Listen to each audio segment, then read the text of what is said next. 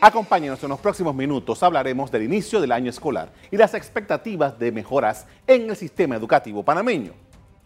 Más de 877 mil estudiantes son parte de este nuevo año lectivo que, por razón de la infraestructura de algunas escuelas, tendrá varias fechas para su inicio operativo. Este lunes inició el año escolar 2020 y de acuerdo con el Ministerio de Educación, el 90% de los 3.297 colegios a nivel nacional estuvieron listos para recibir a los estudiantes. Unos 52 planteles reportan irregularidades, de los cuales 39 iniciaron este 2 de marzo y otras tres escuelas en las próximas semanas. Hemos llegado a consensos con la comunidad educativa. Precisamente el día de ayer eh, se realizó una, una pequeña asamblea con la comunidad educativa del Instituto América y sobre todo por temas de seguridad se tomó la decisión de iniciar el próximo 9 de marzo. Estamos ahora mismo evaluando la situación del primer ciclo Tocume. Durante los actos del inicio de clases, el presidente Laurentino Cortizo dijo que el gobierno está comprometido con hacer brillar la estrella de su administración. La educación es la estrella. Y no es la estrella de un gobierno, esta es la estrella de una generación, porque los cambios en educación no solamente se dan en un gobierno. Aquí tenemos que sentar las bases, y eso es lo que le hablo yo a la ministra y a los equipos de educación, sembrar las bases de una mejor educación. El primer trimestre de clases culminará el viernes 29 de mayo. El Ministerio de Educación informó que con este inicio de clases se procede a la entrega de uniformes, zapatos y mochilas a los estudiantes de 1.900 colegios públicos en 300 corregimientos del país. Al comienzo de cada año escolar, el tema de las condiciones físicas de las escuelas genera discusión. Hace unos días, el viceministro de Infraestructura del Meduca, Ricardo Sánchez, nos explicó el estatus de los proyectos grandes que llevan años sin conclusión el ministerio lleva varios programas. Hay un programa de inversión que está en este momento interviniendo en construcciones mayores, más de 240 escuelas a nivel nacional. Muchas de ellas con intervenciones millonarias de más, hasta de más de 10 millones de dólares. Son proyectos que definitivamente no son de un verano, son proyectos de varios años, que la mayoría, para no decir todos, estaban en unas condiciones difíciles.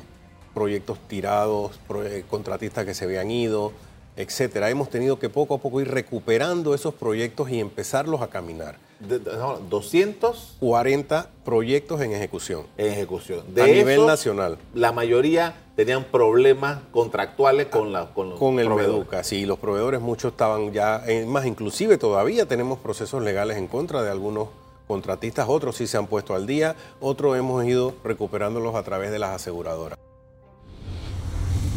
Bien, por su parte, Maruja Gorday, ministra de Educación, indicó que las escuelas que no pueden iniciar clases este año representan un 10%, es decir, este día son menos de 100 escuelas. Eh, hablamos de la Escuela República de Costa Rica, de la Escuela Ernesto Telefebre, de otra serie de escuelas más a nivel nacional, pero lo importante es que la comunidad educativa llegó a ese consenso y también el tema de poder recuperar ese tiempo eh, con algún tipo de actividad que se coordine ya directamente desde la escuela. Así que estamos bajando el impacto del inicio de clase con esto. Estamos hablando de aproximadamente 15 mil estudiantes que no inician el 2 de marzo, pero sí se garantiza en las próximas dos o tres semanas el inicio clase y la recuperación de ese tiempo que se consensuó con la comunidad educativa y las autoridades de la región. Recientemente, el Centro Internacional de Estudios Políticos y Sociales reveló los resultados de un estudio sobre la educación nacional. Los datos, los datos, arrojaron que la mayoría de los encuestados, un 22%, piensa que el principal problema del sistema es la capacitación de los docentes. Igualmente indica que la mayoría, un 23%, estima que la solución a los problemas del sistema pasa por tener planes a más de cinco años. Un dato estremecedor es que la mayoría de las personas encuestadas, un 41%, considera que la educación pública es mala en Panamá. En cuanto a la educación privada, en general, el pensamiento es positivo. No obstante, el 51% de los encuestados piensa que la calidad varía dependiendo de la escuela. Estudiosos del tema educativo como la profesora Ileana Golcher han insistido que es fundamental hacer los cambios a los programas de estudio del sistema para poder mejorarlo.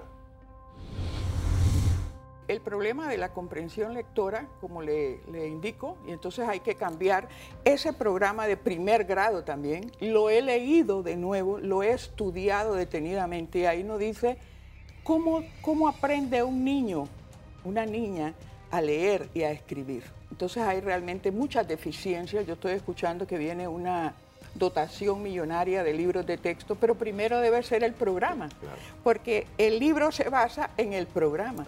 Entonces yo hago un llamado muy respetuoso, muy formal, para que antes de eso modifiquen ese programa de estudio que está bastante atrasado. Y lo digo porque cuando reviso la bibliografía me encuentro bibliografía de hace 20 años. En la encuesta del CIES, el 77% de los entrevistados consideró que la prioridad en este tema es el garantizar que todas las personas reciban la misma calidad en la educación.